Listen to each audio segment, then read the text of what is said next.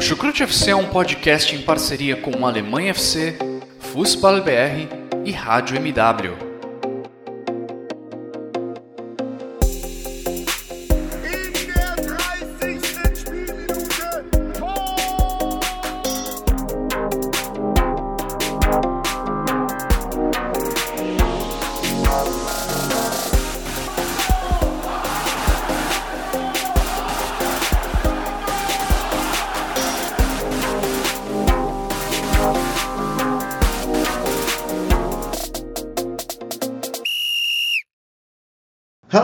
Pessoal, sejam todos muito bem-vindos a mais uma edição do Chucrute FC. E hoje o nosso tema é a nossa queridíssima e amada Schweizerliga, a segunda divisão alemã. Bom, né? E a gente já está de volta após algumas semanas, né? Até meses, quando a gente gravou o nosso guia sobre essa divisão, né? Foi há quase dois meses atrás. A divisão começou em julho, a gente já está em setembro. E, obviamente, né, já se transcorreram alguns jogos, né? Então a gente vai comentar aqui um pouquinho sobre é, essas cinco primeiras rodadas que aconteceram na segunda divisão. E vamos partilhar um pouquinho ainda nossas opiniões com vocês, nossos amados e queridos ouvintes.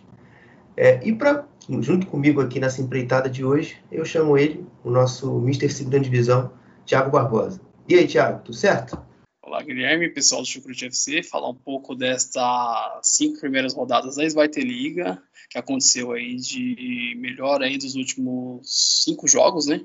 Com algumas surpresas, né? O Ria Hegsburg começando de forma surpreendente, que foi uma equipe que brigou pelas, pelo rebaixamento até a última rodada, e o Paderborn, que é outra equipe que mudou de técnico durante a competição da temporada passada, e as decepções, né, o Schalke 04, o Werder Bremen, Hamburgo, que não começaram bem o campeonato, e falar do Hannover 96, do Holstein Kiel, que começou muito mal depois de ter brigado pelo acesso, e as surpresas, né, que é o próprio Nuremberg, e entre os clubes. É isso, Thiago. É, e para é, repassar e colocar vocês também em ordem sobre a situação da segunda divisão, é, a tabela do campeonato é a seguinte. O Ian Regensburg é o líder do campeonato com 12 pontos em 5 jogos. O Paderborn tem 11 pontos. O Dresden tem 10 pontos, é o terceiro. O São Paulo é o quarto com 10. O Nuremberg é o quinto com 9. Junto com o Karlsruhe, Bremen e Darmstadt tem 8, tem 8 pontos e ao sexto e sétimo colocado, o Darmstadt e o Schalke são o oitavo e nono com sete. O Heisfall, o Hamburgo, tem seis, junto do Heidenheim, décimo primeiro. Fortuna, Hansa Rostock, Sandhausen, Holstein Kiel, Ingolstadt e Hannover são os 12 º 13 º 14 º 15 º 16 e já na zona de playoffs, o 17 º Hannover, já, no, já na zona de rebaixamento direto.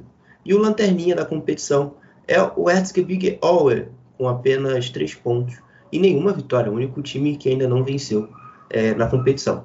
E artilheiro do, os artilheiros do campeonato são Simon Terrode, com, com seis gols, é, e Philip Titz, com cinco, são os maiores marcadores dessa divisão até o, até o prezado momento. Bom, né?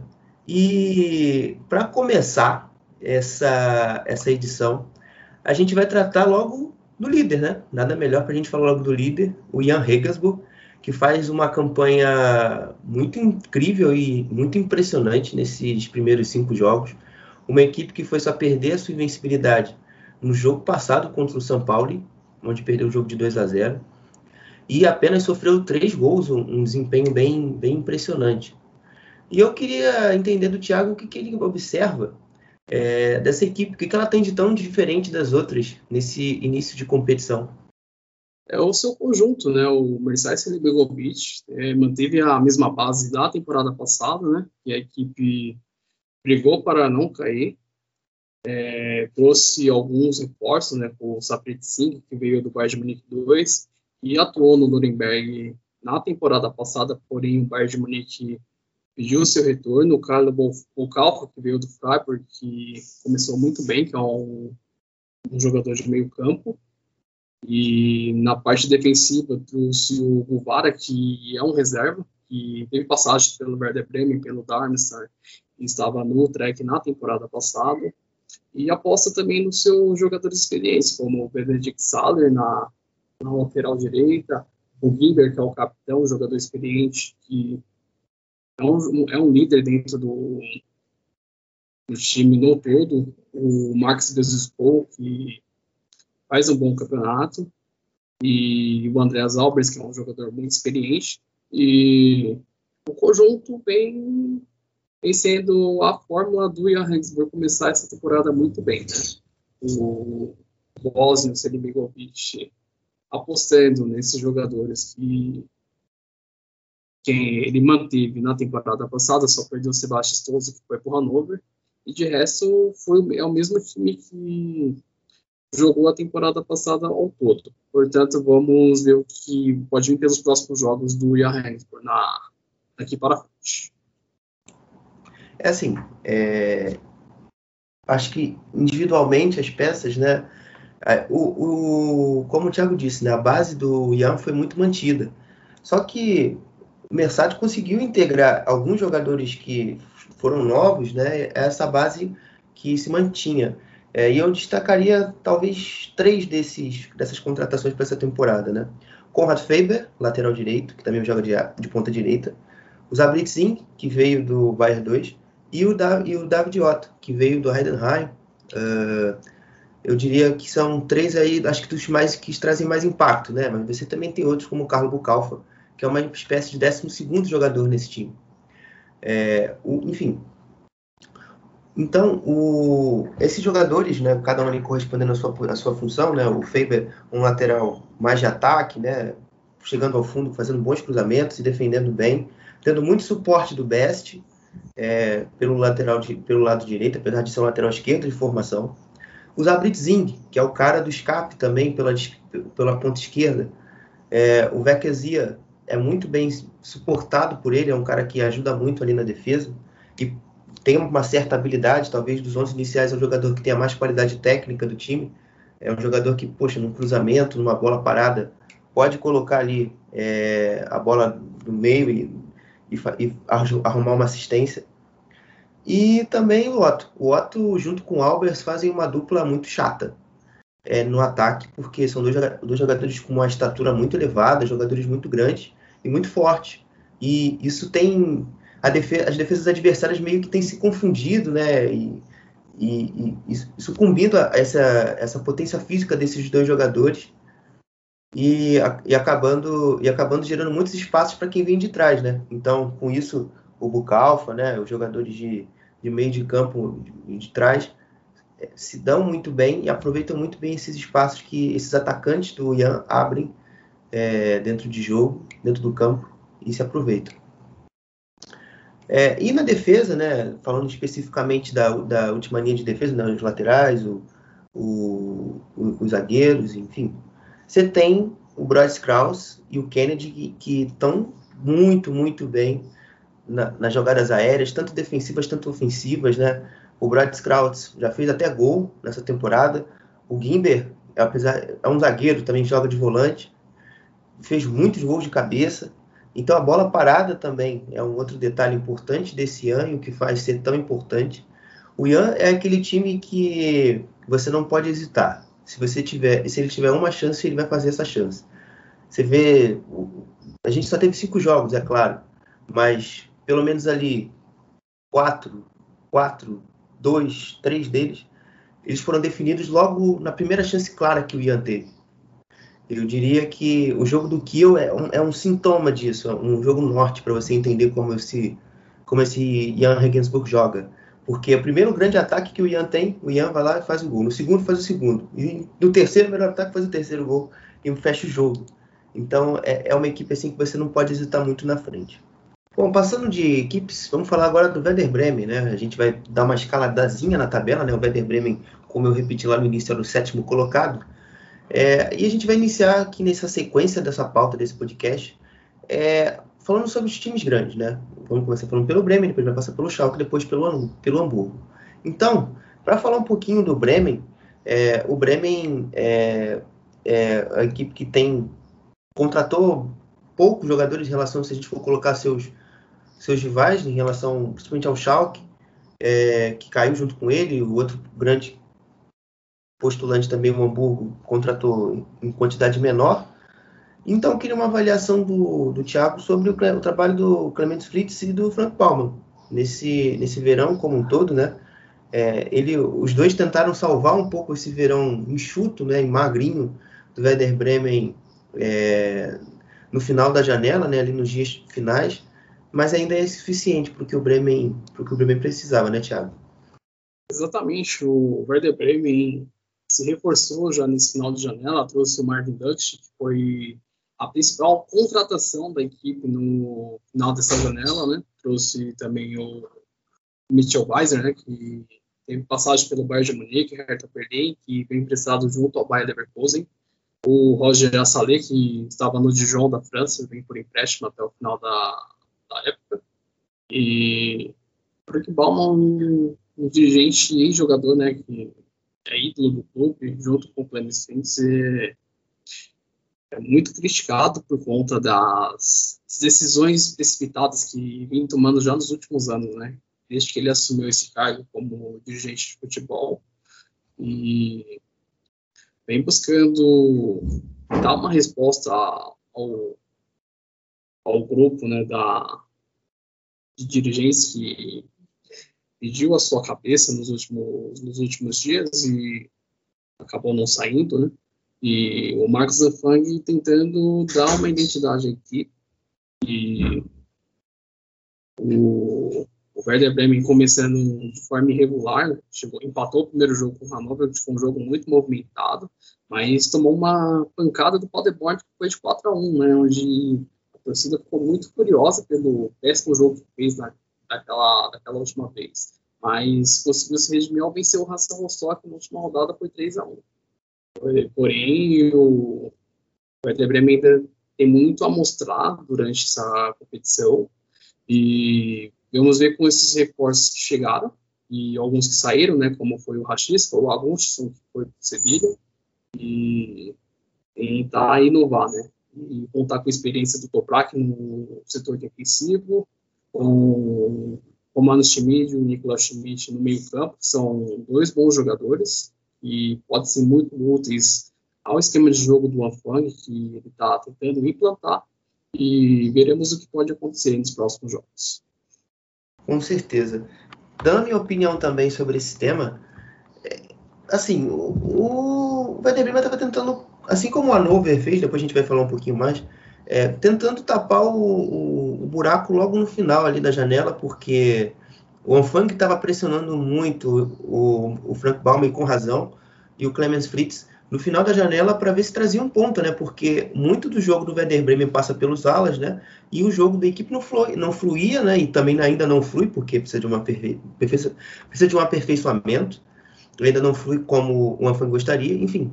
E trouxe o Assalé, como, eu, como o Thiago disse, trouxe o Mitchell Weiser pela lateral direita, enfim, estava é, tentando ali. Mas como cômputo geral, foi um trabalho muito fraco e ainda continua sendo fraco. O importante, é, ainda que não seja confortante, é, é o, pr o, próprio Frank Baumann reconhecer isso, como ele fez na Assembleia é, Geral do clube no dia 5 de setembro, onde houve os, os votos de conselho, dos, dos conselheiros do clube, né, para ver se, inclusive, tem mudanças no cargo de gerência do futebol. Aparentemente, pelo que se sabe, o Frank Baumann vai cumprir seu contrato até o final de junho, até junho de 22. Então, não sei se o torcedor do Werder Bremen pode ou não comemorar isso, porque ainda tem mais uma janela, né? É, janela de a janela de inverno. Uh, mas, enfim, eu, eu, considero um trabalho geral. Acho que as escolhas que ele tentou, principalmente nesse início é, de temporada, foram interessantes. O Marcos Anfang como treinador, é, o, o Rapo, né? Que é o, o Nicolai Rapp, que fez inclusive o gol contra o Hansa nessa rodada que se passou. O Lassi, o Lassi Mai, o irmão do Sebastian Mai do Dresden, o Lars Lucas Mai, é, também para a zaga, foi uma alternativa boa, apesar de dos, dos reforços que terem chegado. É, foi até agora o que mais me decepcionou, ainda não está integrado legal com a equipe. Enfim, uh, mas se a gente for olhar o passado, né, acho que o, o Balma é imperdoável. no sentido de você gastar muito dinheiro em jogadores muito mal tecnicamente, né? Ele que está no clube desde 2016, o Werder Bremen ladeira abaixo em sua gestão.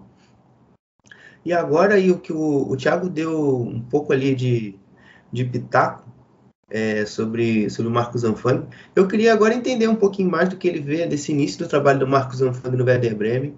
O que, que ele vê de bom, o que, que ele vê que precisa melhorar, o que, que a gente já tem de coisa sólida aí nesse, nesse time do Werder Bremen. Tá seu, seu esquema de jogo, né? O Marcos Zanfang ainda está buscando implantar o seu esquema de jogo. É, bem diferente do Darmstadt, ele tinha um, um, time que jogava a base do Dorsum, que era o seu camisa 9, né? Que foi o artilheiro da temporada passada.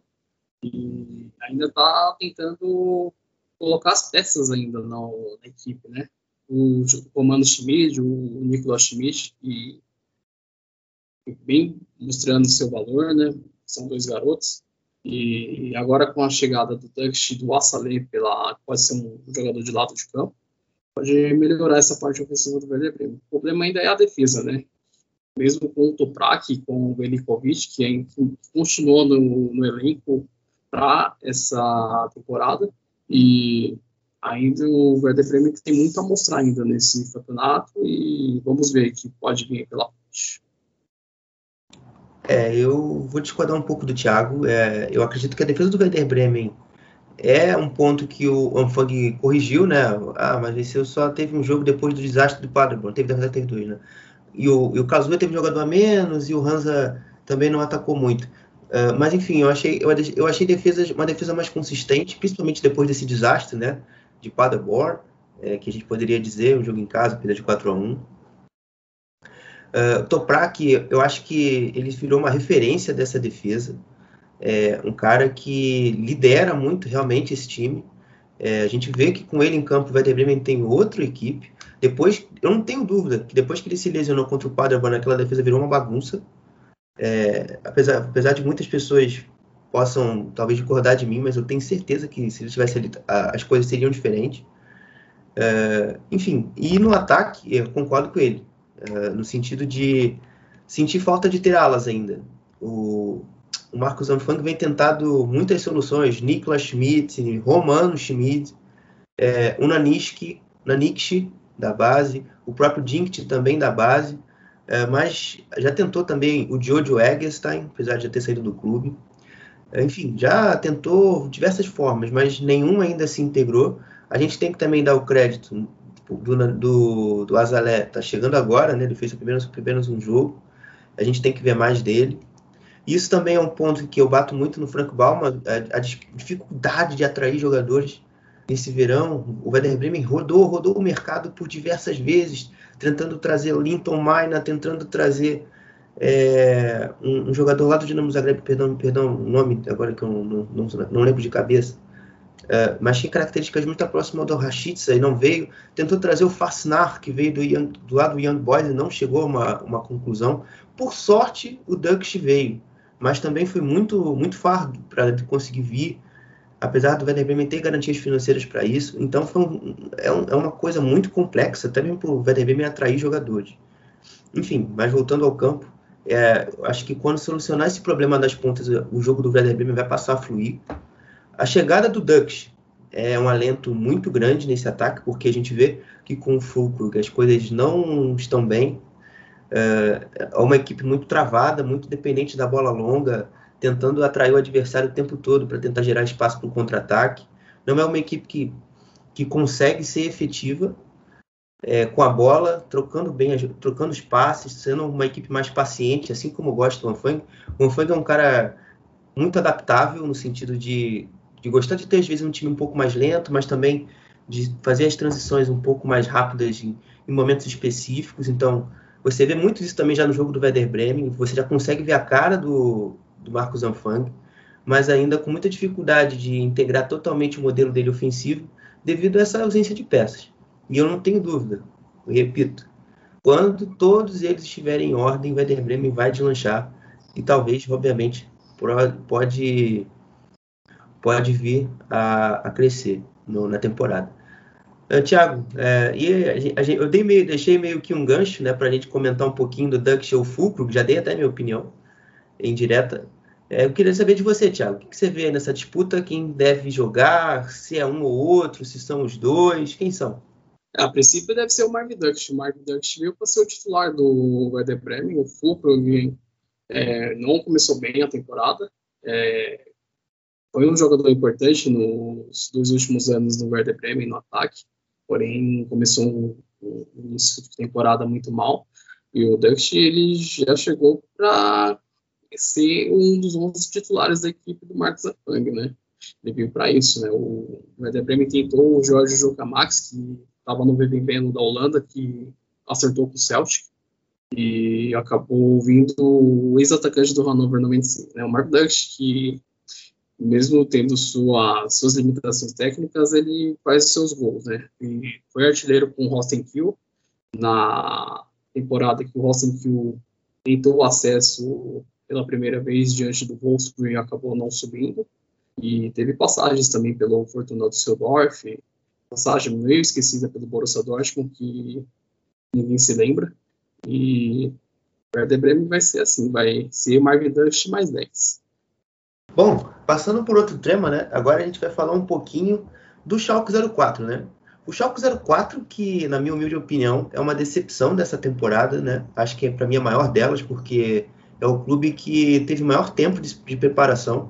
É, o Schalke 04 começou a planejar o seu 2021-22, né, no sentido de temporada, em março, contratando o Jimmy Gramoses e ao pouco foi integrando a montagem do seu elenco e também contratando o diretor esportivo Ruben Schroeder, então, mas ainda assim você tinha muito tempo. E está apenas na nona colocação, é, sofrendo muito de, de falta de definição de jogos, né, Thiago? Né? A gente vê uma equipe ainda que oscila muito nessa, nessa temporada. O Schalke 04 de forma muito estável, começando com altos e baixos. É, começou com derrota na estreia diante do Hamburgo, onde abriu o placar no começo com o Peroji, que mantém o seu paro de gol, um dos que se salva dessa equipe dos Azuis Reais, junto com o Maris Bilter e com o Thomas Wejan, que chegaram nessa janela. Ainda o time ainda tem muitos problemas ainda de criação no meio campo. Está buscando mudar essa forma que trouxe o Rodrigo Zalazar, que fez um bom campeonato atuando pelo São Paulo e trouxe o Itakura que veio para ajudar no setor defensivo. Aí conta com a experiência do Ralph Ferman no gol, que é um bom goleiro. E no setor defensivo tem o Kaminski, que é um jogador experiente. O Malik Tial, que é um, um jovem promissor da defesa dos Azuis Reais. E ainda o Falco tem que mostrar o seu valor durante essa competição na Svarte Liga, né? E ainda tem muito a, a melhorar nesse campeonato.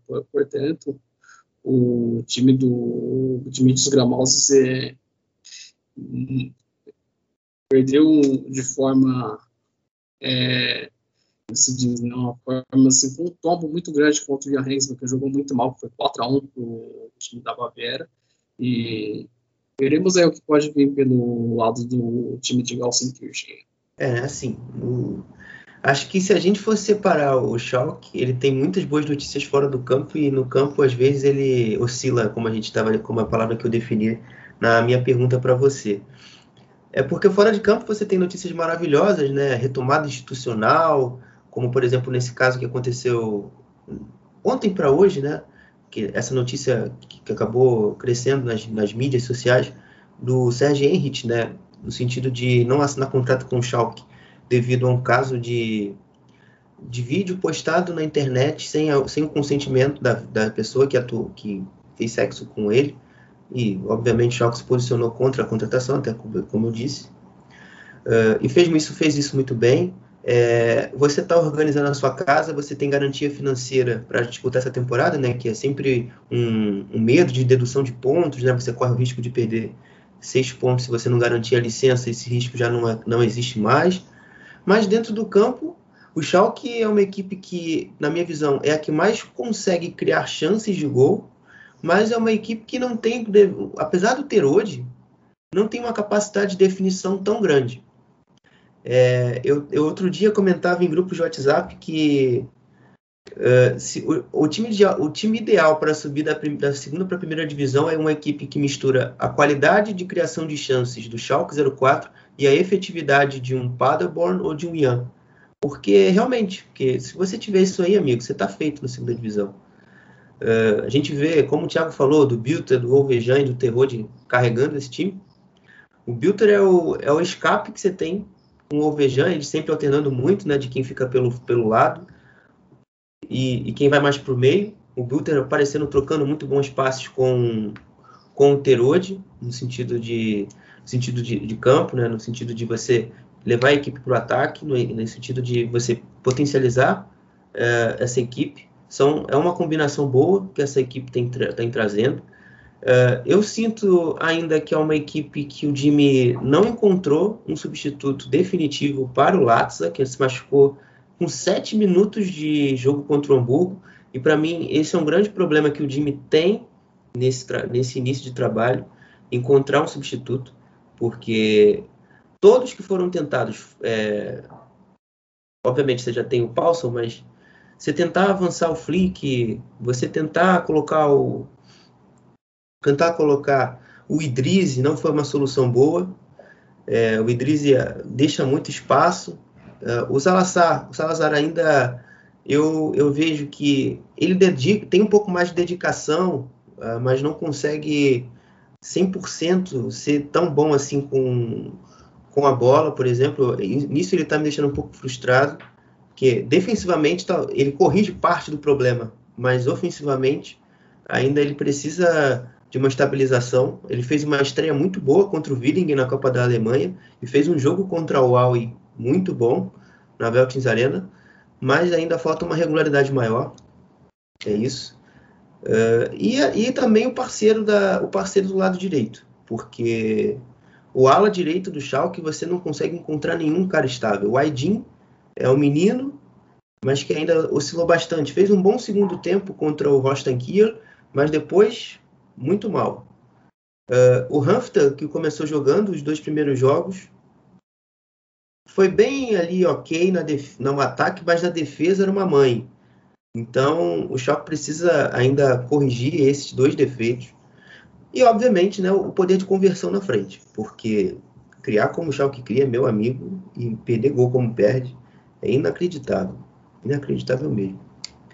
E fazendo então já uma, uma ponte para um segundo tema sobre, sobre o Schalke, sentido também do Ruben Schroeder, né? Porque nesse, nesse período, né, o Ruben Schroeder tem sido bem ficado sendo sido bem quisto, né, pela direção do, do Schalke 04, com as boas contratações nesse verão, não é, Thiago? Sim, o Ruben Schroeder buscando rejuvenescer, é, montar um elenco, né, emprestou alguns jogadores, trouxe outros e vai buscar é, renovar o elenco aos poucos e veremos aí que tem surpresas aí daqui até o final da temporada. Né?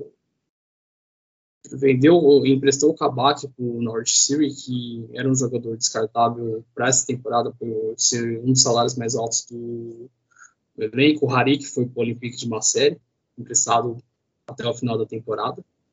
O outro jogador que também deixou o, o elenco tinha sido o Matthew Hop, que poderia ser uma das esperanças na parte ofensiva, junto com o Teroji, acabou saindo para o maior. Até que fez um dinheiro razoável, 3 milhões de euros. E de resto, aí, o, os azuis ainda esperam mudar sua filosofia de, de contratação. Agora, a realidade é outra, teve que reduzir custos por conta da, dos altos salários que muitos jogadores recebiam, né? E veremos aí o que pode vir aí daqui até o final da temporada do lado da equipe de Galcinho. É, né? eu concordo, acho que o trabalho do Roven Schroeder foi muito bom nesse verão. Inclusive, ele também estava envolvido nas renovações do Mike Biskins, acho que é esse que é o nome dele, sobrenome dele, e do Gerardo Azamoa, né? dois grandes jogadores e profissionais que hoje já trabalham no Choque, o, o Asa e o Mike. É, e, obviamente, além desse. E fez um bom trabalho, como você disse, né? No sentido de rejuvenescer o elenco, né? O elenco do Schalke é um elenco bem mais jovem, né?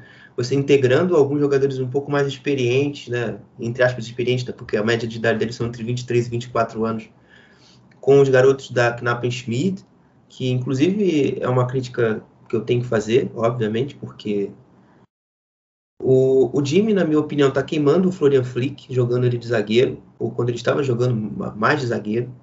Uh, não foram atuações que passavam, transmitiam confiança. O, o Flick estava muito afobado, enfim, é, no, nos jogos. Então, é isso aí que. Acho que essa vai ser a minha última crítica a você, Jimmy. Eu te amo. Eu acho, acho você um puta treinador. Mas enfim, você quando também quando você erra, também eu tenho que eu também tenho que bater em você. Mas enfim, é, e é isso. O Ko Itakura que fez uma estreia muito, muito boa, me convenceu muito, apesar de ter falhado no gol do Düsseldorf. E ele também, ele também se machucou no jogo na seleção japonesa, mas ontem já tinha notícia que ele não vai ser desfalque para o jogo contra o Paderborn, então é uma notícia excelente. Então eu acho que o Jimmy já conserta, entre aspas, esse problema é, do Flick, porque faltava né, mais um zagueiro para completar essa, essa trinca. Então, ele com Itakura, o Kaminski, que também tem feito uma boa temporada, e o Tial, você já consegue sanar esse problema. E é isso. Basicamente, isso aí que o, que o Robin Schroeder tem feito. Além da redução de custos, né, como, como o Thiago falou, né, emprestando.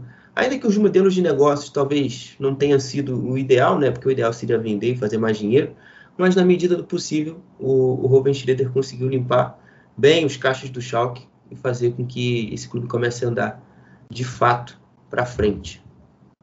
Bom, e agora a gente vai falar também do Heisfall, o nosso glorioso Hamburgo da, do norte da Alemanha.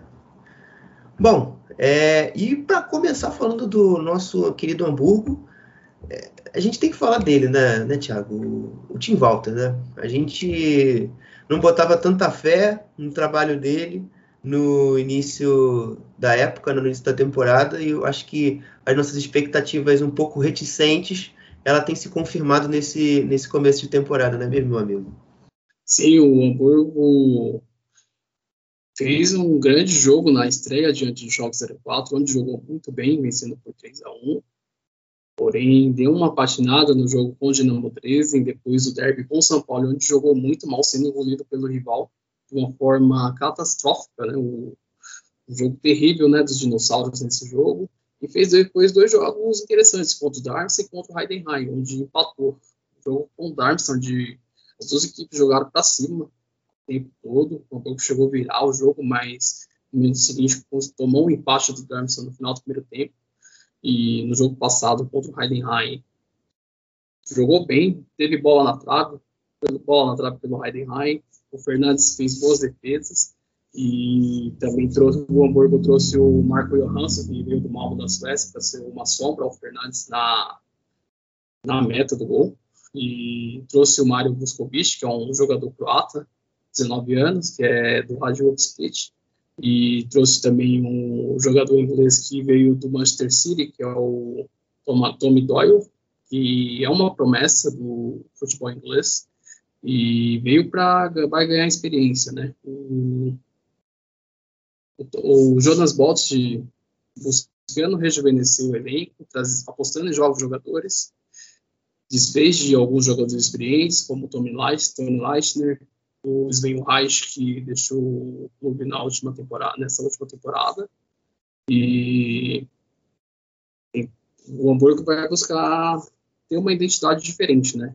Depois dos últimos anos apostando em, em medalhões e agora com essa juventude o Hamburgo busca ter uma identidade diferente. O Tim Walter está tentando dar um padrão de jogo para o time, o time cria, chega a criar bastante jogadas, porém ainda tem muita instabilidade e ainda tem muito a, a melhorar durante essa temporada. O, o clube ainda parece que ainda está em processo de amadurecimento aos poucos. Concordo 100% com você. E eu acho que realmente a palavra é essa, é amadurecimento. Porque a gente vê, a gente vê um Hamburgo, eh, sem eu não sou muito legal com comparações, mas eu vou forçar mais uma aqui. É, se a gente for comparar o Marcos Anfang e o Tim Walter, né, que são dois técnicos estreantes e que são dos clubes rivais do Norte, eu diria que o Tim Walter está um processo de trabalho um pouco acima do Marcos Anfang. A equipe do, do Hamburgo consegue ter um jogo um pouco mais melhor desenvolvido, a equipe parece que já ter captado melhor a ideia do, do, do Tim Walter, consegue desenvolver, como o Thiago próprio disse. O Hamburgo também é uma equipe que, assim como o Schalke, cria muitas chances, mas também perde muito. É, e, e, eu particularmente tenho gostado do que eu tenho visto, principalmente quando, quando o, o jogo começa a fluir pelo lado esquerdo. Eu acho que o Hamburgo desco descobriu como, como, como desenvolver os jogos pelos lados do campo, principalmente, obviamente, como eu destaco aqui pelo lado esquerdo, usando muito o Tim Lywood, é, o, o menino que o Vince Heimer, o menino é, que eu queria dizer, o, jogando muito bem, também jogando como mais, um pouco mais articulador, artic, mesclando bastante com, com o menino Uzuhanen também, outro garoto da, da base do Hamburgo, e eles trabalhando bem ali pelo lado esquerdo, com, com suporte do volante, tem sido o que melhor, o melhor que o Hamburgo tem apresentado de futebol até aqui. Esses garotos tra trabalhando, trabalhando bons passes, né, se associando, tabelando, conseguindo ganhar, ganhar campo, é o que o Hamburgo melhor tem aqui no trabalho. Uh, eu um pouco um pouco um problemático ainda no Hamburgo. Eu vejo a questão da transição defensiva.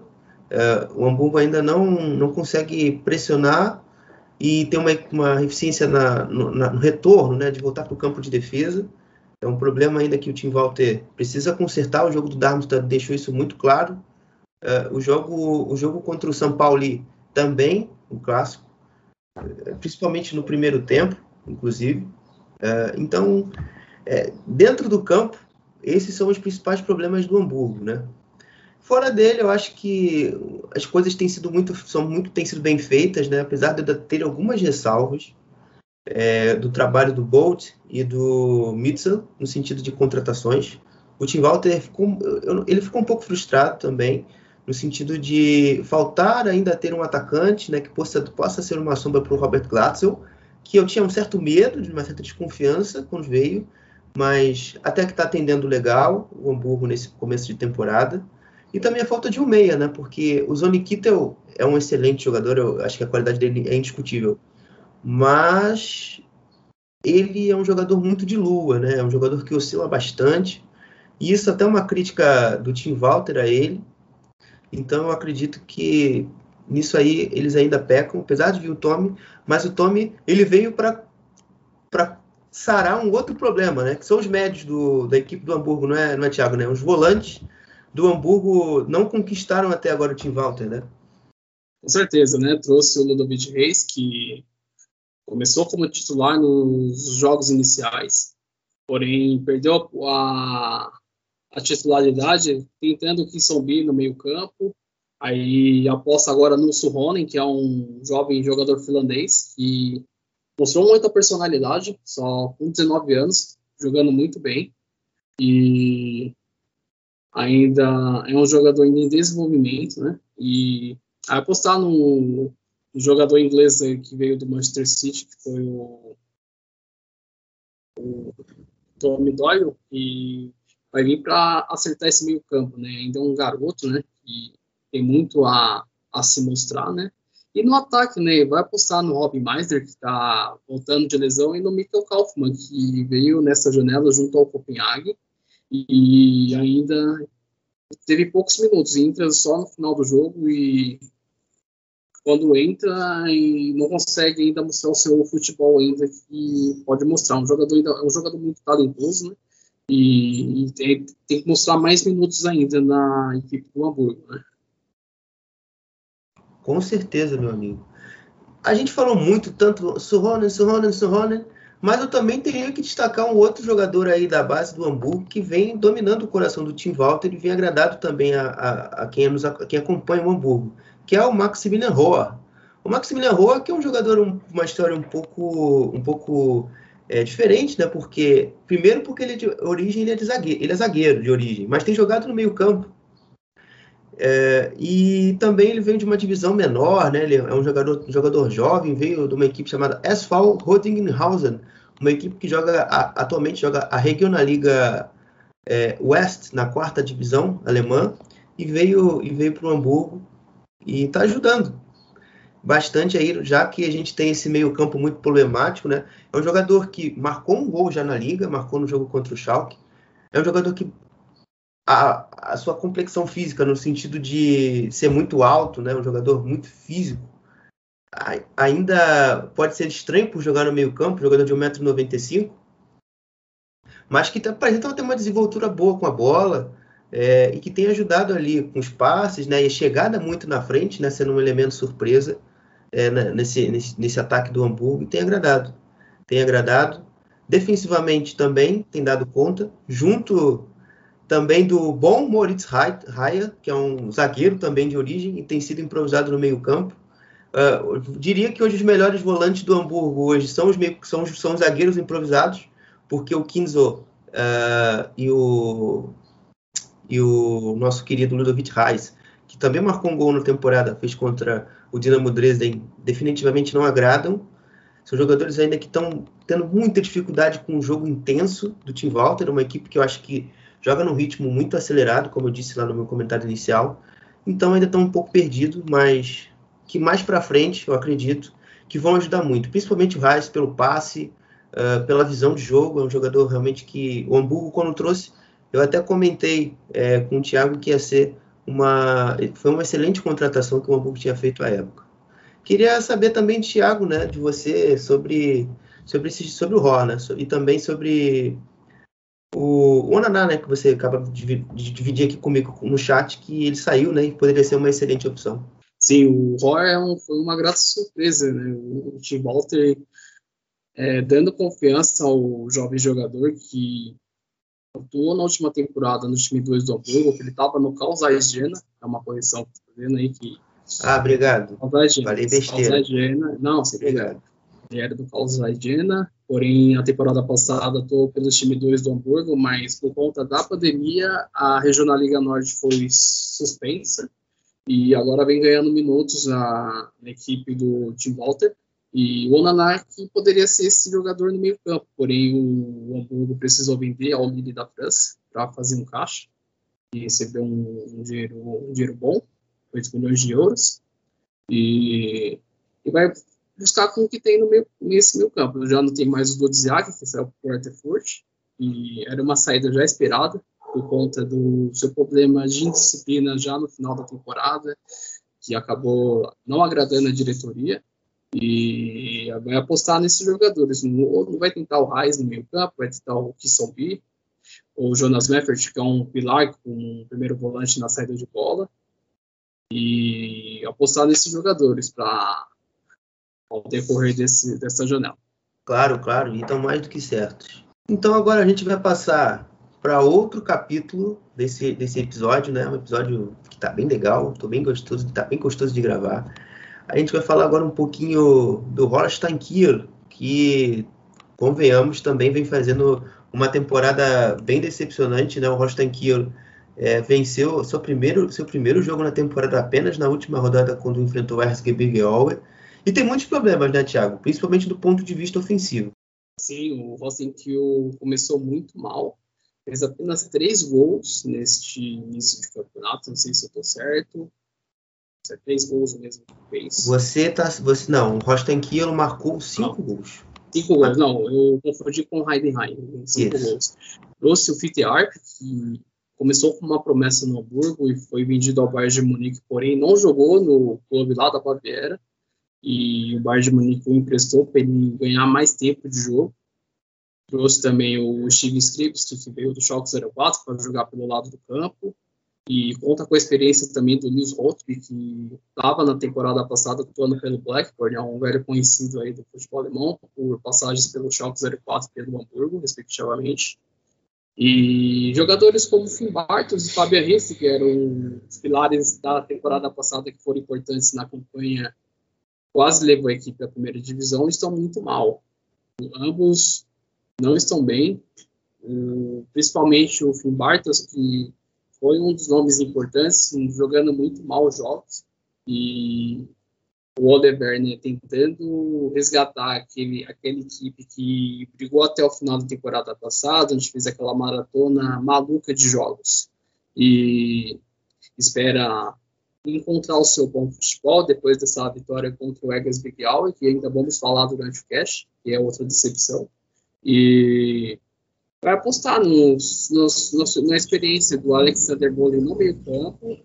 E também tem o, o Fábio Riz, que mesmo jogando mal, ainda é um, um jogador de muito valor. O Fim Porato, que é outro jogador que joga pelo lado do campo o Phil Norman, que é um defensor muito estável no setor defensivo, e tem o Johannes Vandenberg na lateral esquerda, com sua experiência pelo lado esquerdo, o Milko Kikestorv, o Julian Korb, que passagens pelo Gladbach, pelo, pelo Hannover, pode ajudar com a sua experiência, e veremos aí o que pode vir aí, que assim que pode fazer.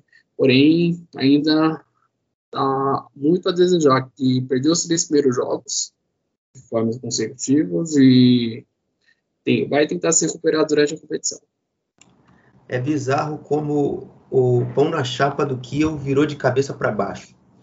Uh, a gente poderia ter, talvez definir o Kiel uma equipe que ela tem dois ciclos, né? O pré o pré março de 2021 é, no sentido de caso da Covid, e o pós, porque é uma equipe totalmente diferente, é uma equipe que joga muito no limite, né, muito de acordo com a sua limitação, que a gente já sabe, mas que para essa temporada, se a, gente, se a, gente, for mais específico, foi uma equipe que piorou muito. É, o Oliver tenta ainda encontrar os substitutos é, do Yannis Zerra e do Lee, e ele tem tido muita dificuldade, exatamente por isso que o Thiago disse, Finn Bartels e o Riz muito, mas muito mal, muito irregulares. São jogadores que você pega, que quando pegam na bola, você sabe que não vai sair nada, principalmente o Fábio Riz. Cara tá bizarro, ele pega a bola, arranca, cruza a bola, vai lá no outro lado da cidade, vai lá em Lübeck, que é, um, que é uma cidade vizinha e rival, inclusive, do Rostan Kia. É, enfim, uh, e o Arp e o, e o Skizbiski que tentam, no momento, é, substituir o Yanizerra. Uh, o Arp começou muito, muito mal, é, ele não conseguia ganhar uma bola aérea disputando com os zagueiros rivais. Isso é um problema para o modelo de jogo do Holstein Kiel, já que é uma equipe que busca muito a bola longa, é, com seu centroavante, ganhando a segunda bola, ganhando mais campo e fazendo assim os cruzamentos para abastecer a área e assim chegar aos gols. Então tem muito essa importância também desses jogadores de lado, e nisso aí eu reclamo muito do Riz e do Bartels. E, e é isso. É, e com o Skrzybski, que também já é um jogador é, tão assim físico, um pouco mais móvel também, não adiantou muito. Foi uma solução que o Oliver tentou contra o Düsseldorf e parcialmente resolveu, né? Porque o jogo do, do, do jogo do Kiel não passou por tanta bola longa, foi um jogo um pouco mais de construção, foi um jogo um pouco mais lento, um pouco mais pausado, é, um pouco mais de bola no chão. E, e contra o Al a gente já viu de novo essa deficiência muito gritante. Então, acho que muito, muito desse desempenho do Kiel vai ter que melhorar, encontrar esse substituto. O Fried Johnson, que foi um outro jogador contratado, teve pouquíssimos minutos uh, e também e também não foi lá grande coisa, né? Ele está lesionado, espera-se que volte em algumas semanas. E eu acho que com eles, ele informa, ele vai conseguir barrar o Arp facilmente, porque o Arp, além de estar tá indo muito mal, ele está irritando bastante. O jogo contra o Auer foi bizarro, porque ele perde três gols, ele fez dois, ele fez um ou dois gols, mas ele conseguiu perder outros que eram facilmente convertidos. Então é, é isso aí. O Oliveira tá tendo, vai ter uma dor de cabeça ainda grande, muito grande nesse, nessa temporada. Bom, Thiago, é, para a gente também dizer que só bateu é, no, no Kiel, acho que é, é, bom a gente também falar do, do Banger e do Merlin, né, meu amigo? Foram dois jogadores ali que nesse time é, do Holstein Kiel tem salvado a lavoura. Principalmente o Marcel Wenger, né, que veio do Borussia Mönchengladbach por empréstimo, né? É um jogador talentoso, jogando meio campo e tenta dar criatividade à equipe do Oliver na, na parte ofensiva e na marcação. O Molin, que é um jogador experiente busca ser o maestro desse meio campo, porém ele fica muito sobrecarregado jogando só com jogando ao lado só ele o Banger jogando e não conseguindo fluir o a equipe. E tem o, o Sander, que é outro jogador que não, não tá bem também, começou mal. O Erras, que, sem comentários, não veio mais para compor o elenco, né? Que tem suas limitações técnicas contestáveis, né? Que veio já lá do Nuremberg, no Werder Bremen não conseguiu repetir, repetir a, as atuações que teve lá na Baviera, porém acabou saindo da equipe do norte da Alemanha e é isso, né? Indo, o que vai tentar impor um esquema de jogo diferente e vai apostar também no Lewis Hotby, que está começando como reserva nesses primeiros jogos, mas pode ser é, titular a qualquer momento né, nesse meio campo aí do, do Holstein Kiel. É um jogador de muito recurso técnico e muito talentoso também, porém poderia ser um jogador excelente, né, se não fosse as decisões erradas que tomou durante a carreira.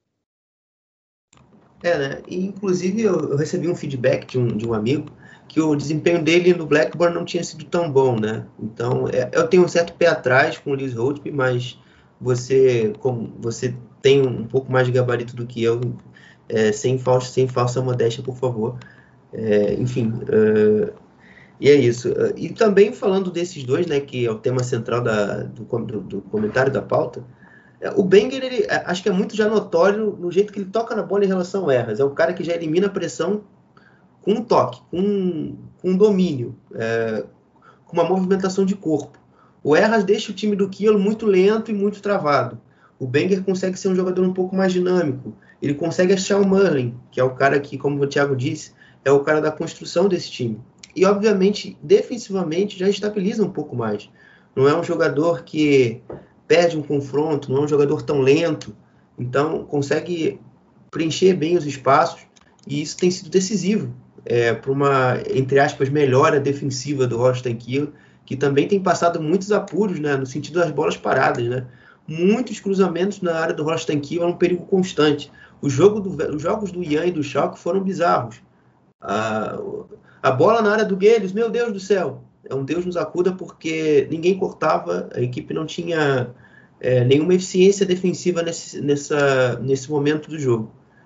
Uh, inclusive, é outro ponto aí que eu gostaria também de tocar com o Thiago. Uh, a gente sabe que o Zimon Lawrence está é, substituindo o, o Hawk Val, que estava machucado. Então, é, é um momento ainda difícil, né, da, defesa do Rocha Tranquilo. Tentou o Tesca, também não fez grandes jogos. Tem tentado o Lawrence e parece que, que ainda não encontrou um, um, substituto ideal, né? Tanto que a maioria dos gols do Rocha Tranquilo foram de bola parada. Queria entender como ele vê esse problema para ser solucionado do Tranquilo. O Kiel, que na temporada passada teve uma defesa muito sólida, né, jogando com o Phil Neumann, com o Hackball, com o Marco Comendo algumas vezes jogando no setor defensivo. Inclusive, perdão, o jogador lesionado não é o Rock Val, é o Marco Comendo, obrigado. Ele se, ele se machucou no jogo da estreia contra o São Paulo. Hum, isso. O, o time tinha muita estabilidade na temporada passada no setor defensivo, porém, nesta atual temporada sofreu muitos gols bizarros, principalmente com o Schalke 04, ele tomou dois gols de bola parada, onde a defesa ficou olhando, né? Os gols, o Teirou de marcar, marcar um dos gols. E é um time ainda que mostra muita instabilidade no, no, no seu setor de marcação. O Guedes o, tenta fazer algo, faz, faz alguns bons jogos, como o guarda-redes, e o Austin Kill mostra que ainda tem que melhorar nessa, nesse, né, nesse setor. Né? Tem o Ingovski, que pode ser um coringa, pode jogar na lateral, pode jogar na defesa, pode jogar no meio campo, porém ele é pouco utilizado. E veremos aí que o Oliver pode fazer, né? ou subir algum jogador da base, ou, ou dar confiança a esses jogadores que estão nesse elenco. Com certeza, com certeza. Bom, e agora a gente já vai falar um pouquinho do Anova, que também é uma outra equipe que vem passando por um momento muito difícil da temporada, né? Uma temporada muito de transição do Anova em, todos os sentidos, campo, corpo técnico em campo, corpo gerencial. E eu queria entender como o Thiago enxerga essa crise né, do Anova, 17 posição, apenas uma vitória no campeonato, apenas uma vitória no campeonato, que foi contra o Heidenheim na rodada retrasada. Como ele vê aí, como o Hannover pode sair da crise que está instaurada nesse clube? Ah, o Hannover tem, fez um trouxe um pacotão de reforços aí nessa última janela. É, tem muitos problemas técnicos dentro de campo. O time não consegue engrenar dentro, de campo, jogando muito mal diversos jogos. Trouxe o Sebastian Stoltz, Sebastian Kirk, o Ernest para melhorar esse meio campo do, do Hannover.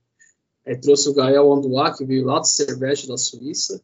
O Krianic na defesa, que já estreou e fez o gol contra. E trouxe o Lucas Intercy, que vai que substituiu o Marvin Dux, que estava lá no futebol da Coreia do Sul, lá jogando pelo Wilson Hyundai. E vai ser esse homem gol aí para a equipe do Zimmermann. Zimmermann que é uma aposta, né, como treinador, né, do técnico da nova, nova safra alemã. E ainda é um tem um elenco com muitos problemas técnicos, né? Tem alguns jogadores bons e razoáveis, né? Tem o Dominic Kaiser que pode ser um, um jogador que pode carregar esse time aí para fazer uma campanha ok, que tem a sua experiência, né, pela passagem pelo Leipzig. Trouxe o Tom Tribble, que veio do Norwich, e para melhorar essa saída de bola no meu campo, é um jogador de característica mais defensiva. E veremos aí que o Hannover 96 pode fazer, né? Não é só um problema em campo, né? O problema também fora também. Né? Muitos problemas fora de campo, né, com seu CEO, né, que é o Martin King, né, que quer ser o controlador geral do clube, porém a torcida não, não gosta dele, né, e boa parte dos jogos do Hannover com público, a torcida do Hannover não apareceu aos jogos na HDI Arena, por conta da, dos, do, das decisões das decisões do CEO do Hannover. É, né? É uma nova. Parece que é muito. É uma equipe também muito difícil de, de lidar extra-campo, porque, como você disse, tem uma pessoa que quer controlar tudo. É, é uma, daqui a pouco eu vou falar do Al, a gente está falando muito do Al aqui, mas daqui a pouco a gente vai aprofundar. Que tem um espírito meio Helg Leonard, que é o, que é o diretor, do, que é o chefe também do, do Al, mas não é um, um Helg Leonard é, é, é ponderado no sentido de, de, tirar a estrutura geral do futebol alemão. É um Leonard é, agressivo, contra 50 mais 1, é, enfim, várias, várias medidas bem mais que valorizem apenas o trabalho dele, né, o que visam beneficiá-lo. Enfim, isso contamina o ambiente do Hannover. Né? O Marcos, o Marcos Mena é uma ilha no Hannover. É, ele tenta ali, ele e o Ian Zimmermann, quietinhos, os dois, tentando solucionar os problemas da equipe, que não são poucos. Inclusive, é um dirigente que tentou trocar esse pneu com o carro andando nesse final de janela, né? Trouxe cinco jogadores, né? Isso, cinco jogadores, não, não desaprendi a contar. Rintazia, Gael Ondoa, Luca Krajnic, Tom Tribe e Maximilian Bayer, como o Thiago disse. Porque, e realmente foram, são jogadores que tendem a corrigir problemas, né? Que é a questão do primeiro volante, que tanto reclamava o Ian Zimmermann, a questão da zaga e a questão do ataque né, e, dos, e dos pontas. É, o Bayer, o Bayer já até estreou, inclusive o Kranich também. O Rinterzia é o cara que chega para ser o principal reposição ao Marvin Dux, né, que saiu do clube. É, o Marcos Manning agradece eternamente ao Werder Bremen por vender o Marvin Dux, porque ele era um problema nessa equipe, porque com o contrato se encerrando é, ao final da temporada que vem ele poderia perder o Dux de graça e não ganhar nada, então agora pelo menos ele ganhou alguma grana. Mas a perda técnica é, é, é, é muito alta, então, mas eu acredito que o Ritecia vai conseguir suprir. E o que a gente já tem, é, de, o que a gente já tem posto, é uma nova, muita dificuldade de criação. É, o, er, o Zeb Ernst tenta sozinho ali alguma coisa, tentar fazer com que a bola chegue nos pontas e o Linton Miner, que agora está melhorando um pouquinho de rendimento, Uh, e, o, e o Ox, que, é o, que também ganhou um pouco de espaço, até jogando na, na ala, na ponta, é, conseguiu ali ajudar alguma coisa, mas é uma nova muito pobre, uma nova que tenta fazer a bola chegar no vai Dante de qualquer jeito, mas não consegue, o passe não encaixa, ou o lançamento lá de trás vem muito errado, que é uma equipe que gosta de jogar por essa bola longa. Então, é muitos problemas, principalmente ofensivos, que fazem com que o Anova sofra muito. É, apesar do, apesar do, do Vaidante é, ser um atacante que já demonstrou algum, alguma coisa no Anova, é, um, é, muito difícil você só ter ele como solução. E eu, eu acredito que o Rintezia, como eu já disse ali, ele vai ajudar. E só para complementar e finalizar sobre o tema Nova, Sebastian Kirk e Sebastian Stolz, o Thiago, supostas soluções realmente né, não, não, se, tão, se, não estão se confirmando é, nessa temporada. Queria saber de você alguma coisa. É, os dois que poderiam consertar né, a criação no meio campo, né, o Sebastian Kirk com a sua bola parada, né, tem um bom chute né, de fora, chuta bem de fora da área, não está jogando bem. O Stones é outro que poderia ajudar nessa parte ofensiva e não está jogando bem por conta dos jogos que o Hannover vem fazendo ruins. Né? O Ernest, que é um, foi um jogador importante na campanha do Grotefurt, na do acesso na temporada passada, não vem, não está conseguindo jogar. Tenta criar alguma coisa e não consegue. E no, o time do Hannover tem muitos problemas de transição de saída de saída de jogo até o ataque, não consegue ter, ter, ter criatividade. O, tem o Florian Muslija que tenta, é, tenta fazer alguma jogada de efeito, não não está não, não tá correspondendo. E perdeu um pênalti no, no último jogo na goleada com o Darmstadt. E onde o Hannover foi saco, tomou uma sacolada por 4 a 0 e Aí vamos ver o que pode acontecer né, nesse pacotão que o Hanover fez aí na, na, nesse, nesse final de janela e ver com esses reforços aí, né? O Interci pode ser uma das esperanças aí no, no ataque aí do Hanover, né, que ele tem alguns recursos, né? Não é um jogador brilhante tecnicamente, né?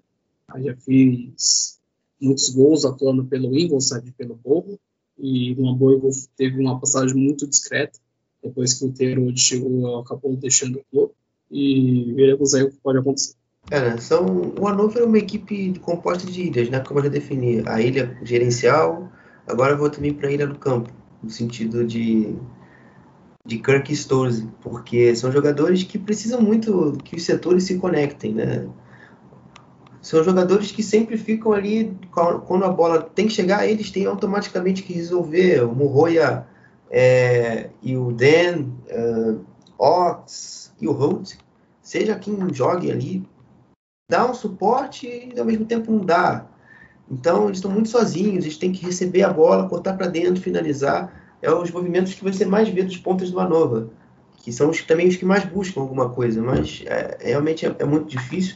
Eu, no jogo passado, apesar dos 4 a 0 eu diria que até os 20 minutos teve jogo, o Anova não estava mal, Faltava acertar apenas o último passe, então, se a gente for até colocar o recorte um pouco maior do campeonato, foi até um, início bom do Hanover, mas depois que sai o gol do 1 a 0 do, do Luca Pfeiffer, as coisas degringolam e o Hanover não sai mais nada.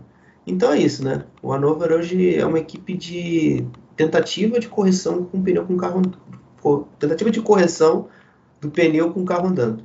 Vamos ver, né? Eu acredito que talvez consiga se safar, mas o Hanover é uma equipe que eu dizia no, meu, no meu episódio de guia. Eu, esse tipo de cenário que vem sendo criado era um cenário de rebaixamento. E eu não duvido nada que o Hanover seja rebaixado ou que o Hanover jogue nos playoffs. Porque essa bagunça não é, não é de ontem, não é de anteontem, não é de hoje, é de tempos ah, bem antigos. Bom, e já mudando um pouco do tema, a gente agora vai falar um pouquinho do Fortuna Düsseldorf. É uma equipe que, nesse início de campeonato, tem causado também sensações bem diferentes para o seu torcedor, né? Momento de muita alegria, como no gol do Khaled Nahar contra o Werder Bremen, e em 20 segundos depois você, o próprio Narra vai lá, comete o pênalti e o Werder Bremen vence o jogo. É, ou, ou, ou também é, sai um gol do, do Peterson empatando um jogo, é, ou sei lá, contra o, contra o Kiel, ou sai um gol do Shinta pelo campo contra o Schalke no estádio lotado, logo no minuto seguinte sai o gol de empate, o gol do Bilta. Enfim, é, é, o Fortuna Düsseldorf ele, ele é um grande misto de sensações nesse começo, sendo bem resumindo o que eu queria dizer. Mas, apesar desse, dessa mistura de sensações, alguns jogadores se destacam nessa turma, né, Thiago? Altanaka, Shinta Pelkamp, Nahai, né? É isso aí que a gente tem do, do Fortuna. Sim, o Fortuna Düsseldorf, que teve um início decepcionante, né? Com, com o Christian Preuss vindo do Freiburg 2 depois de uma campanha muito boa na quarta divisão que trouxe equipe ao acesso na Dritte Liga. O time da Renânia do Norte-Westfália tentando impor seu futebol, porém oscila demais, com, com os jogadores aí contestados também. Veio na raio para consertar essa parte de meio campo na, pelas pontas. O Tanaka ser essa criação no meio campo e aposta no Robert Hennings, que é um jogador muito experiente, mas está abaixo do esperado. O Apocamp, que é um bom valor, né? Vem sendo chamado pela seleção de base da Alemanha, porém tem passaporte japonês, pode também jogar pelo Japão em um futuro próximo, se ele optar em atuar pela seleção da terra da, de seus pais. E e o, o futuro solar tem muitos problemas também, é, problemas é, de transição de jogo, né? O, a defesa ainda é um pouco vulnerável, né? Tem o Nedeu que trouxe que veio do seu Bucareste, porém ainda está tentando mostrar o seu valor na equipe. O Castemar, que é um goleiro muito contestado, né? Que não se pode se confiar nesse goleiro, e ele pode, às vezes, pode fazer um incidente de jogo, mas pode comprometer o, sua equipe na mesma partida. Porém, aí o, o Fortuna Düsseldorf chegou a fazer alguns jogos interessantes, principalmente aquele jogo maluco contra o Werder Bremen, chegou a empatar no, nos 45 do segundo tempo com o Nahai e, os, minutos, segundos depois, menos de um minuto, o Mário fez um pênalti, que poderia ser um empate épico, né? Mas o Fortuna Düsseldorf está sendo, para mim, uma das decepções dessa início de temporada, né? Poder esperar muito mais. Com certeza. É... A gente você falou um pouco da defesa, eu gosto também de contextualizar. Hoje se joga defendendo lá na frente, sempre sempre começa marcando lá na frente. E uma das minhas grandes críticas a esse início de trabalho do Preuss é dos alas do, do, do Fortuna. Eu o Narra é um jogador que eu sempre nunca fui muito fã, porque tecnicamente não é grande coisa. É, é um jogador muito mais de intuição do que de propriamente pensar no sentido de, de ter técnica também. É, enfim, e ele tem sido um elemento ali na defesa que dá muito, dá muito espaço nas costas. E o Zimbo, que é o jogador, o Zimmermann, né? o Matias Moritz, Moritz Zimmermann, não cobre essas subidas muito bem então o adversário tem muito espaço para atacar as costas do Nahai pela direita e as costas do Peterson, quando joga pela esquerda, ou joga o Klaus, ou joga o Chipnowski. Uh, isso, os laterais não encurtando, tem trazido muita dificuldade para o time do Fortuna. Uh, e, obviamente, né, a dupla de zaga e o goleiro. O goleiro, para mim, eu acho que é o reflexo da falta de confiança da dupla de zaga. É, tem goleiro que a gente sabe que que ganha jogo, tem goleiro que te passa muita insegurança. Esse é o Castemeyer. Castemeyer não passa segurança para ninguém. Eu não, se eu tivesse um filho, eu não daria meu filho na mão do Castemeyer. Então, é, é, esse aí já acho que essa frase já diz muito sobre o que eu penso sobre ele. É, e isso tá, também está tirando o conforto do Clara, que eu acho que eu acredito que é um zagueiro muito bom. Eu, quali, qualitativamente, ele é um jogador muito acima da segunda divisão. É um jogador, inclusive, que poderia jogar na Bundesliga. Tem uma saída de bola muito qualificada, mas que ele ainda não tem um companheiro ideal. O Nedeuco é, jogou e também não passou segurança nenhuma, defendendo a própria área, né, cortando as bolas de cabeça, não é um cara que passa confiança. É, e o Bode, o Bode, que é o Bodzek, É, jogou também, falhou bastante, mas um pouco mais estável do que o Nedeu. E eu, eu acho que até para isso uh, o, Rob, o Christian Prosser tem boa novidade, né? Porque o André Hoffman está de volta, né? Um zagueiro que se machucou lá em abril e vai poder voltar. Ele é um jogador que já está bastante tempo no Fortuna, conhece muito bem o clube. Acredito que vai, que vai ajudar bastante o próprio Clarer na defesa e vai fazer com que o Fortuna tenha uma maior estabilidade defensiva. E agora, ofensivamente, uh, o problema também passa pelos pontos, porque hoje o Fortuna só tem um lado de campo. Uh, o Fortuna só tem o lado do Nahai. Uh, se o, se o Apelcamp ou, ou o Tanaka não joga a bola no Nahai, o jogo do Fortuna não acontece. O Henning está realmente, como o Thiago disse, muito mal. É uma ilha, é um jogador que está muito isolado do jogo do Fortuna. Então ele precisa também, não só de gols, né, mas também ser um pouco mais participativo. A idade, obviamente, compromete. E também a falta de opções para essa posição, apesar de, de ainda termos é, o Kovnak, faz, faz falta ter um atacante de verdade para ser um, um, substituto do Hennings. O Bozenik, que veio do Feyenoord, parece que é esse jogador, parece que o Fortuna encontrou nele esse, esse jogador, então uh, a gente vai ver aí pelas próximas rodadas. E também acho que a, a crítica também é a, essa, esse, esses jogadores que eu venho criticando desde a semana desde a temporada passada, né? Que o Klaus uh, que vem em temporadas muito, muito ruins e, e, o Fortuna gastou um milhão de euros com esse jogador. Uh, que agrega em quê? O Klaus não fez nada. O Klaus só comprometeu a defesa. O Klaus não dá suporte para o Coutras, para o Harters, que até ganhou alguns minutos agora nesse início de temporada. E, infelizmente, é, tá aí no Fortuna, a míngua. O outro é o Kovnak, que além entregar, além de não integrar nada no ataque, defensivamente compromete uh, no sentido de entregar um terceiro gol do Schalke 04 no jogo, no jogo passado. Uh, enfim, acho que agora também tive um momento de reis com o Fortuna do Düsseldorf e a gente já pode passar até mesmo para o próximo tema. Bom, é, agora a gente vai trazer alguns destaques pontuais que a gente vê na tabela, que a gente resolveu só dar um, uma pincelada. Eu vou começar com o Thiago, é, dele trazendo o que ele viu de outras equipes aí que ele julga legal trazer aí pro, pro podcast. Vamos lá, vou falar de três equipes, né, que estão que, que eu tô achando aí de duas surpresas falar e uma, uma mais ou menos decepção, mas não tanta. Paderborn e Dinamo Dresden, né? O Paderborn começando muito bem com o Lucas Kwasniok, que é o novo técnico da equipe vem jogando bem, invicta até o momento. É, o Júlio Justman, um dos principais jogadores do meio campo, muito bem, deu um lindo passe no, qual o Kai Proger fazia no, jogo passado contra o Dinamo Dresden. O Sven Mitchell, que é um jogador muito experiente, muito bem nesse início de campeonato. E tem o, o Royer, que é o lateral que pelo lateral direito que está fazendo um bom campeonato o Van der Werf, que veio do futebol suíço, foi um jogador da, da própria Suíça que começou bem o campeonato. O Rush, que é um bom goleiro, que veio do mais 05 e está substituindo, substituindo o Zingler, que foi o titular absoluto na temporada passada, ali fazendo um bom campeonato.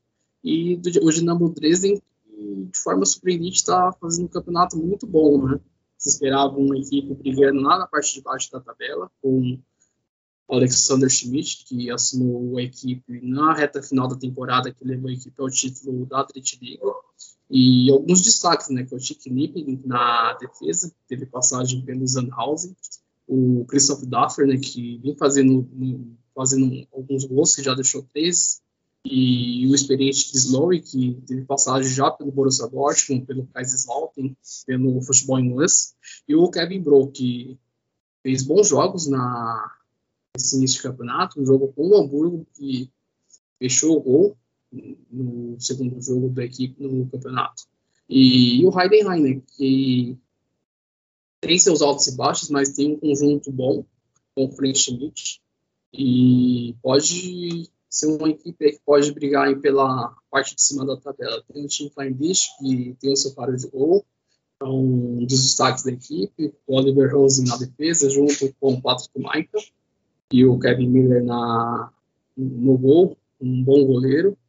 E na parte ofensiva tem o Tobias Moore, e pode ser um jogador que pode jogar pelo lado, pode jogar pelas pontas da equipe do Frank Schmidt. Bom, é, já que a gente tem esse formato diferente, né, geralmente você tá, você que nos escuta está habituado a ver jogadores de destaque, né? A gente, como esse, o nosso podcast vão ter prazos diferentes de estarem de esportes, né? a gente, a gente, a gente de posição para a gente gravar e afins. A gente está trazendo então esse modelo agora de destaque de clubes.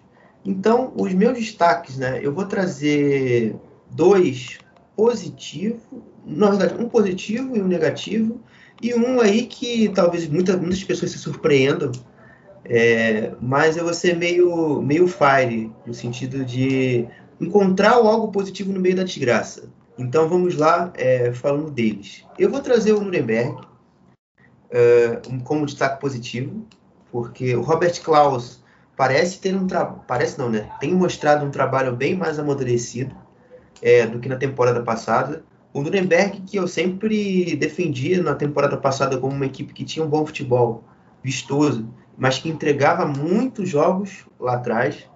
Uh, era uma equipe que era muito instável. Hoje, o Robert Klaus, Klaus tem uma equipe é, muito mais é, estável, tanto defensivamente, eu acho que inclusive esse é o principal ponto dessa, dessa equipe nesse começo de temporada, uma equipe que sofre pouquíssimos gols o Sorensen uh, e, o, e o Schindler se entenderam muito bem nesse começo de, de temporada. O Schindler, inclusive, tem feito, fez seu segundo jogo na rodada passada na Bundesliga 2, mas havia estreado na Copa da Alemanha contra o SSV Ulm, na, na Copa da Alemanha.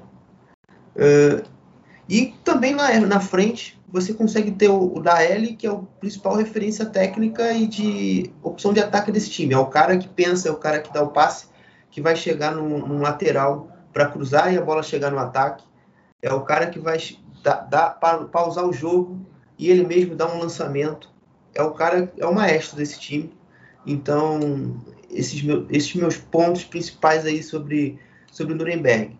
Uh, só para complementar isso, é, eu diria que se hoje o Nuremberg ele luta para subir, uh, ele também tem que levar um pouco, um pouco mais a sério aquele, o ditado, né? Defesas ganham campeonatos, mas ataques ganham jogos, né? Os ataques do Nuremberg tem que ser tem que ser um pouco melhor. É, no sentido de ser uma equipe com um pouco mais de facilidade de criação. O Nuremberg, que na outrora tinha uma equipe muito legal de ver do ponto de vista ofensivo, nessa temporada, sem o Scheffler muito bem, sem uh, o Shuranov e o Borkowski estáveis. É uma equipe que ainda depende muito ali, como eu disse, do Daire para conseguir alguma coisa. Os pontos negativos. Uh, o Thiago trouxe o Heidenheim como um ponto positivo. Isso até me surpreende. Eu, eu, ele está ele tá inserido no meu, uh, inclusive de ponto negativo. É uma equipe que, para mim, é uma das pobres em termos ofensivos da liga, no sentido de depender muito do Kleindienst Uh, se a bola não chega no Klein ele não ganha aquela bola, bola, o jogo não anda, o jogo bate e volta, mas defensivamente, que é o principal ponto do Heidenheim, é uma equipe que já tem essa espinha dorsal, né? Miller, Busch, Mainka, Husen, Teuerkauf, Schöpner e Burnit muito bem, são quem salva e dá um pouco mais de equilíbrio, entre aspas, a esse time, tanto que faz com que o Heidenheim nem seja uma equipe tão lá embaixo da tabela mas é que precisa de muito ainda para conseguir galgar ou algo mais. E como eu disse, uma, como eu disse que eu ia trazer um destaque um pouco diferente, que é o Herzke Pigauer. O Herzke Pigauer, é, apesar de da posição 18 na tela do campeonato indicar, não é para mim a pior equipe da liga. Uh, eu vejo, por exemplo, o Ingolstadt, uma equipe pior do que o Aue. É, e, mas é uma equipe que tem muito problema na sua, na sua estratégia de jogo, é, de, causado por causa de um jogador específico, que se chama Babacar Gueye, um atacante, que toda vez que a bola chega no pé dele, a bola queima e vai para fora. É o jogador que queima todos os ataques do Aue. O Aue tem até alguma tem boas dinâmicas ofensivas, né?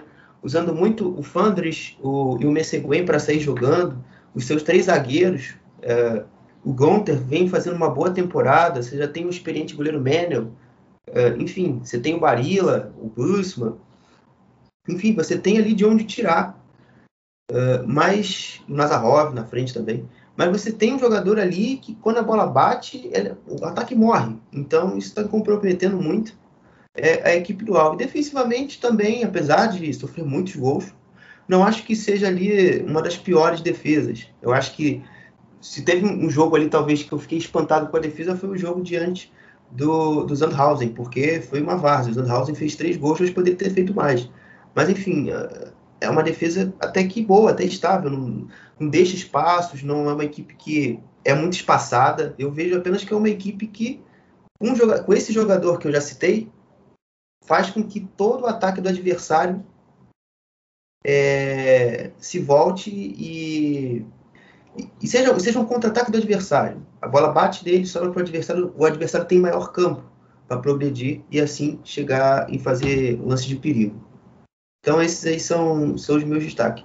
Bom, é, antes da gente chegar ao fim dessa, de mais uma edição aqui do Chute FC, eu gostaria de repassar os jogos da rodada 6, né? Que vão acontecer nesse próximo sábado e nesse domingo. Bom, no dia 11, sábado, 8 e meia da manhã, teremos três jogos. Ingolstadt e Werder Bremen, Hannover e São Paulo, e Karlsruhe e Holstein Kiel. É, inclusive, até um fato curioso, que a temporada do São Paulo, ela começa começa a emergir na temporada passada exatamente numa vitória em cima do Anova. Então pode ser que vá que ocorra o efeito contrário, o Anova consiga é, também melhorar sua temporada após vencer o São Paulo. Enfim, uh, ainda, na, ainda no sábado, nós temos às três e meia da tarde o Hamburgo e o Sandhausen. E no dia 12, nós teremos às oito e meia da manhã Heidenheim Dresden, é, Erzgebirge Aue e Düsseldorf, Hansa Rostock e Darmstadt, Paderborn e Schalke, Ian e Nuremberg. Então, esses aí são os confrontos da rodada 6 é, da segunda divisão. Tiago, algum comentário sobre os jogos? É, destacar os dois jogos do sábado, né, o Calzuri e o Rosenkiel, né? O Calzuri fazendo uma campanha muito boa, o Rosenkiel buscando se recuperar na competição. Hannover não vencia São Paulo, o Hannover em crise, jogando com São Paulo. É um, quem que você lembrou do São Paulo começou a sua arrancada de, de boa campanha, vencendo o não vencia, pode acontecer o contrário também, né? E também falar do Hamburgo com o Sandhausen, né? O Hamburgo buscando voltar a vencer na competição contra o Sandhausen que vai brigar contra o rebaixamento, né? Já mostra muito, muita limitação, um time muito fraco para essa temporada, trouxe um diversos jogadores e mesmo assim a equipe não consegue engrenar. E nos jogos de domingo, né, tem o Paderborn Schalke 04, Paderborn vice-líder do campeonato, enfim, Schalke 04 de Simão Teroge, que pode ser diferencial nesta rodada. E também o jogo do Jan Regensburg com o Nuremberg, né, que é o duelo de bárbaros, né, o atual líder Regensburg com o Nuremberg, que está tentando ganhar corpo na competição. Então é isso, amigos. É, um grande abraço a todos e fui!